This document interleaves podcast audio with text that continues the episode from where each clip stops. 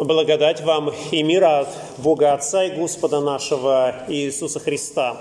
Встанем, чтобы выслушать Святое Евангелие, записанное в 16 главе Евангелия от Матфея, стихи с 13, э, с 13 по 19. Слово Божье гласит, «Придя же в страны Кесарии Филипповой, и Иисус спрашивал учеников своих, «За кого люди почитают меня, Сына Человеческого?» Они сказали, «Одни за Иоанна Крестителя, другие за Илию, а иные за Еремию или за одного из пророков». Он говорит им, «А вы за кого почитаете меня?» Симон же Петр, отвечая, сказал, ты Христос, Сын Бога Живого. Тогда Иисус сказал ему в ответ, «Блажен ты, Симон, сын Ионин, потому что не плоть и кровь открыли тебе это, но Отец мой, сущий на небесах.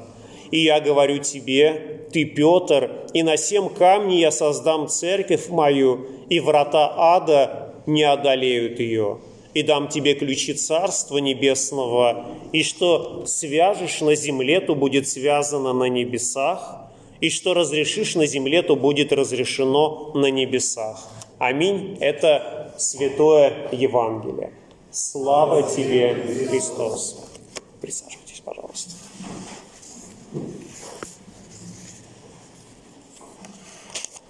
Читая этот евангельский отрывок, прежде всего задаешься таким вопросом, действительно ли для Христа имело значение мнение народа, за кого почитают меня Сына Человеческого. Могло ли это повлиять хоть как-то, каким-то образом на его деятельность? Если бы апостол Петр вдруг ответил о том, что народ считает тебя сыном Бога живого, что бы тогда изменилось? Христос тогда бы встал и сказал о том, что «Блажен ты, народ Израиля, вы истинно дети Авраамовы, пожалуй, останусь здесь с вами и буду царствовать». Но и не надо никаких страданий, не надо креста и воскресения, зачем все усложнять, если меня и так принимают. Но этого не произошло, как мы читаем в Евангелиях, одни почитали Христа за Эм, Иоанна Крестителя, другие за Илию. То есть существовали различные мнения, и, наверное, это, как нам кажется, было хорошо и правильно, потому что люди высказывали свои мнения. Те, кто считал, что Христос Иоанн Креститель мог прийти и позадавать вопросы, те, кто искал каких-то великих чудес – думали, что это пророк Илия, тоже могли последовать за Христом и послушать, что он говорит. У каждого, по сути дела, была возможность подтвердить свою точку зрения или опровергнуть ее. И, конечно, вот такая ситуация, она не сильно поменялась. О Христе очень много различных мнений и в наши дни. Конечно, если сегодня задавать вопрос людям, кто такой Христос, мы не услышим таких ответов, что это пророк Илия, или что это Иоанн Креститель, или что это какой-то воскресший из пророков, но мы услышим что-то такое подобное о том, что Христос, наверное, хороший, добрый человек, высокая нравственная личность, кто-то будет говорить о том, что он великий шарлатан, кто-то будет призывать его, называть его великим, одним из великих пророков. Для кого-то это будет такой образец подражания. И это действительно мнение о Христе, их существует очень много. Но в действительности то, что люди думают о Христе, какое мнение мы имеем о нем, оно ни капельки не влияет на деятельность самого Христа. И тогда не повлияло, и сейчас не повлияет, потому что Христос абсолютно от нашего мнения независим. Он ну, если можно так сказать, не политик, который зависит от мнения электората и нужно как-то лавировать.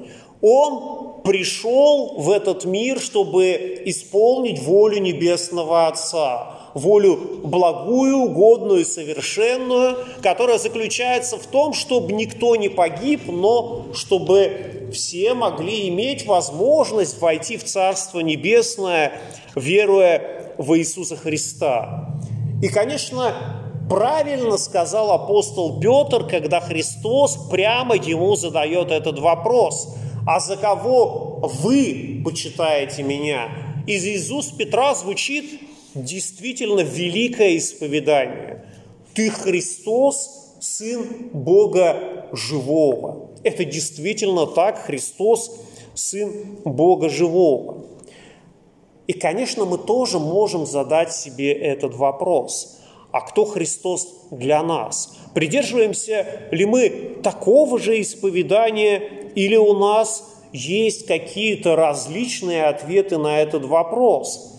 И возможно, что наши ответы на этот вопрос, кто такой Христос, они окажутся связаны с познанием самого Бога, с познанием священного Писания и тех истин, которые были открыты в нем. Ведь Бог нам прежде всего открывает себя в священном Писании. И одни на своем христианском пути прошли какой-то короткий путь, другие прошли долгий путь и исполнены познанием того, кто есть на самом деле Бог.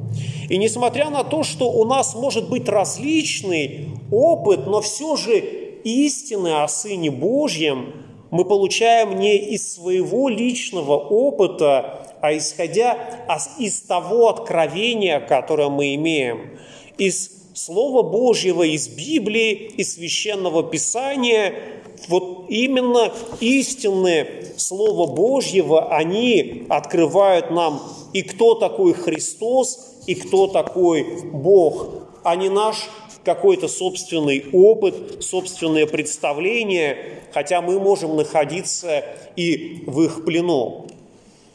Познание Христа основывается только на откровении. И, вы, и с этим нам очень важно разобраться и понять, ведь в сегодняшнем Евангелии Христос прямо говорит апостолу Петру, «Блажен ты, Симон Ионин, потому что не плоть и кровь открыли тебе это, но Отец мой, сущий на небесах.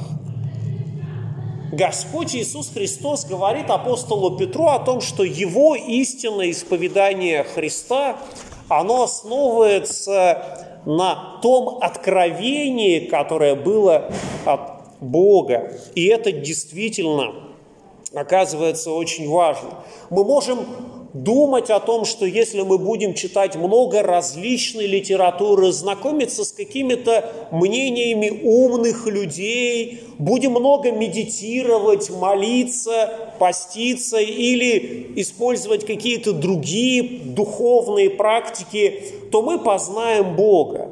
Но на самом деле этого не произойдет потому что из своих духовных практик мы будем открывать что-то свое, вытаскивать что-то из глубины своего подсознания, но никак не божественные истины, которые являются неприходящими. И если мы основываемся вот на этом библейском стихе, который говорит о том, что э, ни плоть, ни кровь открывает нам Иисуса Христа, а только Отец Небесный, то мы можем быть уверены в том, что познание Бога, оно действительно возможно. Хотя я знаю, что есть агностики, которые утверждают о том, что познание невозможно, но в отношении Бога Бог открывает себя, Бог рассказывает о себе, Бог взаимодействует с нами, желает, чтобы мы познали, какой Он. И через это познание мы можем открыть и самих себя. Ведь мы сотворены по образу и подобию Божьему, и когда мы постигаем Бога, мы сами себя начинаем понимать лучше.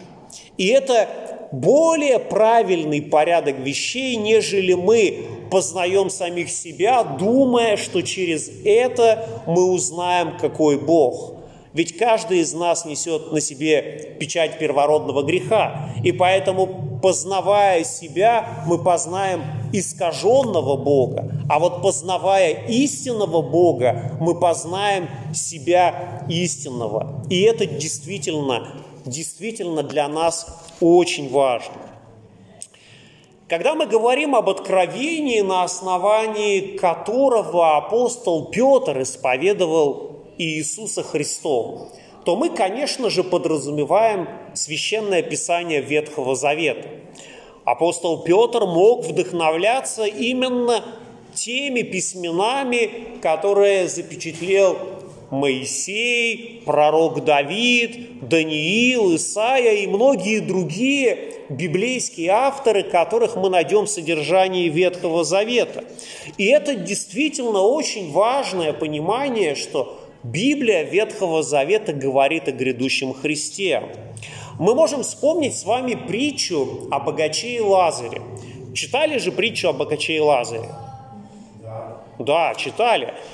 А, и там есть такой очень интересный ответ. Когда богач просит Авраама отправить Лазаря к своим братьям и рассказать о том месте, где он находится, богач получает такой ответ.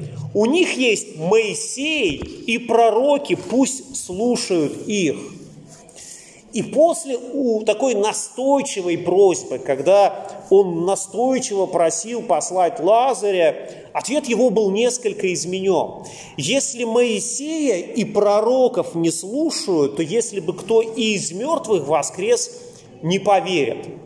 И нам кажется, что тоже не следует довольствоваться только Моисеем или пророком, но нам следует, конечно же, еще слушать и самого Христа. И Христос, по сути дела, обращает нас взор, наш взор как к Ветхому Завету, так и к Его самим словам. Когда Он э, говорит своим ученикам, э, побуждая их исследовать Писание, исследовать тексты Ветхого Завета, он говорит такие слова. «Исследуйте Писание, ибо вы думаете через них иметь жизнь вечную, а они свидетельствуют о мне. Но вы не хотите прийти ко мне, чтобы иметь жизнь». То есть, если вы исследуете Писание, если вы ищете Христа, то, конечно, вы найдете. Но если вы не хотите, то все это окажется абсолютно бесполезным. И, конечно, апостол Петр не читал в своей жизни Евангелий, а, но, тем не менее, спустя какое-то время а, живое Евангелие, которое проповедовалось самим Петром, оно обрело письменную форму. Например, Иоанн Богослов в соборном послании говорит такие слова. «И вы видели, и мы видели и свидетельствуем, что Отец послал Сыном Спасителем мира». А Лука в начале своего Евангелия в прологе говорит, так передали нам то бывшие с самого начала очевидцами и служители Слова. И вот мы обращаемся к страницам Нового Завета, и мы понимаем, что это не просто слова, которые кто-то придумал, но это слова очевидцев, слова тех людей, которые слышали самого Христа, которые назидались им, которые складывали слова Христа в самое сердце настолько глубоко, что спустя годы, спустя десятилетия они жили этим словом. Мы можем себе представить на самом деле, что между событиями, которые были описаны в Евангелии от Иоанна и самим Евангелием от Иоанна, прошло больше 50 лет – и это удивительно, но это лишь нам показывает, насколько Слово Божье является живым и действенным. Оно продолжает жить не просто в письменной форме, оно может жить благодаря проповеди служителей Христовых. И Петр, и Павел которых мы сегодня вспоминаем, были как раз такими носителями не сколько божественной благодати, сколько носителями божественного слова, очевидцами которого апостол Петр был, и откровения, которые апостолу Павлу были даны, они дошли и до нас в виде посланий, которые мы сегодня с вами можем читать. Апостол Павел не был очевидцем самого служения Христа, не слышал его притч, не слышал его поучений, не видел э, тех чудес и знамений, исцелений, которые Христос совершал, но тем не менее Христом ему было открыто очень много. Апостол Павел говорит о себе самом в одном из посланий, что Христос явился ему особо. «Не полезно хвалиться мне, ибо и я приду к видениям и откровениям Божьим. И чтобы я не превозносился чрезвычайностью откровений, дано мне жало в плоть, ангел сатаны удручать меня, чтобы я не превозносился». Апостол Павел говорит о своих страданиях, которые испытывает, как тут сказано, дано жало в плоть, чтобы не превозносился чрезвычайностью откровений. И действительно это показывает, что апостолу Павлу Богом было открыто очень много. И поэтому для нас слова священного писания, как пророков Ветхого Завета, так и апостолов Нового Завета, это не просто слова человеческие, но слова Божьи. Великое откровение о самом Боге э, показывает нам, кто такой Христос, а через познание Христа и мы познаем самих себя, что мы являемся людьми недостойными, грешными, которые уповают на Господа Иисуса Христа. В одном из Евангелий описан случай, когда апостолу Петру э, в лодке э, пришло понимание, кто такой Христос, когда э, и он сказал, «Выйди от меня, ибо я человек грешный». И действительно, когда к нам приходит такое понимание, что мы являемся грешниками, нам кажется, что мы недостойны Божьей милости, мы недостойны, чтобы соприкасаться каким-то образом с Богом, но Бог все же призывает нас. Он и Петра, который в своей земной жизни показал несовершенство, когда отрекся от Христа трижды, он и этого человека простил. И если он прощает э, отрекающихся от его людей, прощает гонителей, которые преследовали церковь Христову, если он на Голговском кресте молился за тех, кто распинал его, то, конечно, мы можем быть уверены в том, что Христос молится и ходатайствует за нас, и желает, чтобы мы обрели в нем прощение грехов, обрели в нем смысл жизни здесь, на земле, чтобы наша жизнь, она совершалась здесь во славу Божью. И апостол Петр призывает нас и говорит, и сами, как живые камни, устраняйте, устрояйте из себя дом духовный, священство святое, чтобы приносить духовные жертвы, благоприятные Богом Иисусом Христом. Апостол Петр говорит о том, что мы с вами призваны быть живыми камнями. Живыми камнями Церкви Христовой, о которой сам Господь Иисус сказал, что даже врата ада не одолеют ее. Будем уповать на Божью милость, будем уповать на те слова Священного Писания, которые говорят нам об этом, которые укрепляют нас в уповании на Христа и дает нам понимание, что Церковь Христова, она является неприходящей. И находясь в ней, будучи частью ее, мы также окажемся в Царстве Небесном, где будем прославлять и славословить Господа вовеки. И мир Божий, который превыше всякого ума, соблюдет сердца ваши и помышления во Христе Иисусе. Аминь.